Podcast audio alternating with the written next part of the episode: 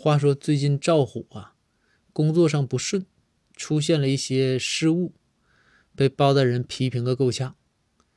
这心中郁闷呐，就坐在开封府门口哭。这展昭啊、张龙啊都过来劝，也劝不好；公孙过来劝，也劝不好。后来大家就说呀，就请这个包大人说：“大人，你安慰安慰吧，我们这都劝不好。”包大人一听说，哎呀，这小孩还总闹脾气。包大人就来到了开封府门口，坐在赵虎身边，就跟赵虎说：“虎啊，记住啊，以后啊一定要努力工作。”这赵虎一听，心里特别暖呐，就觉着包大人还是关心我的。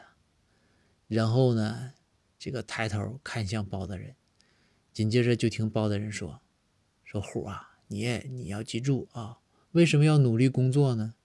因为哈，就是这个工作没有你也行。